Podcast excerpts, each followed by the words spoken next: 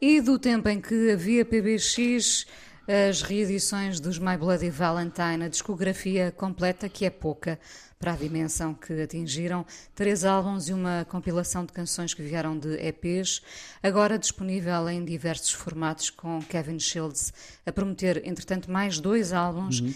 e a lembrar que tudo o que está a acontecer no mundo é fruto da nossa negligência.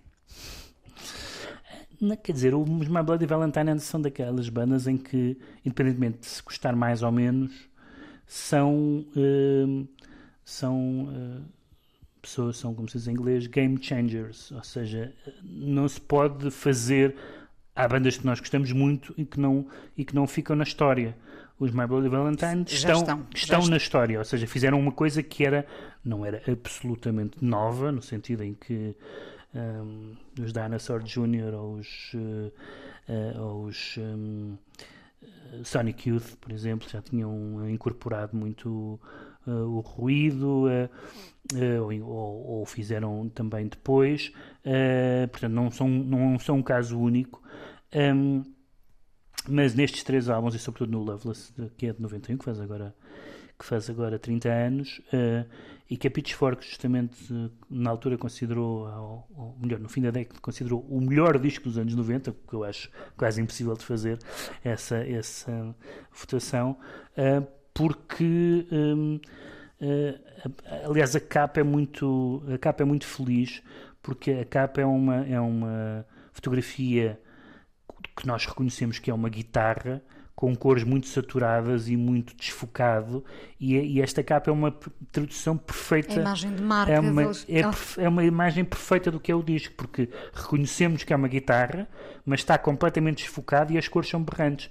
A música deles é isto mesmo: é de facto é a guitarra, de facto há, há a letra, há a voz, há a melodia, mas depois há desafinação, feedback, distorção, distorção uh, tudo isso, e no entanto, sem destruir minimamente o lado melódico. É como se é como se é como se o lado melódico estivesse um, sobre, lhe tivessem sobreposto várias camadas de efeitos laboriosamente eh, laboriosamente concebidos e executados ao ponto de toda a gente sempre refere isso, eles, eles, eles sofrerem a certa altura de problemas de audição, de tal forma estiveram embrenhados em criar, em criar este som.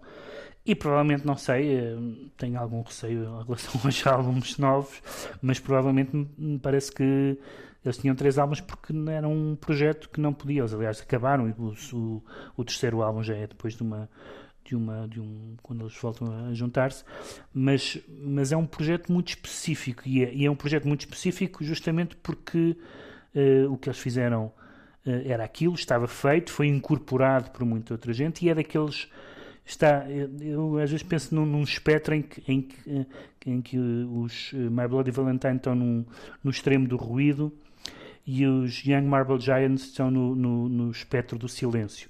E aquilo não, não se pode gravar 20 discos.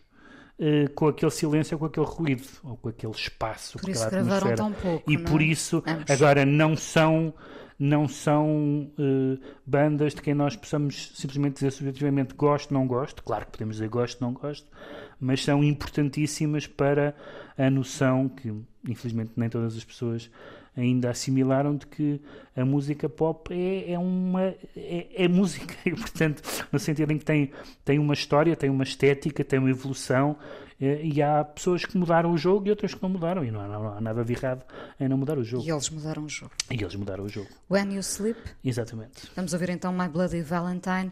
PBX de agosto se não chegarmos ao Havaí que o tempo nos permita algum descanso e sol moderado.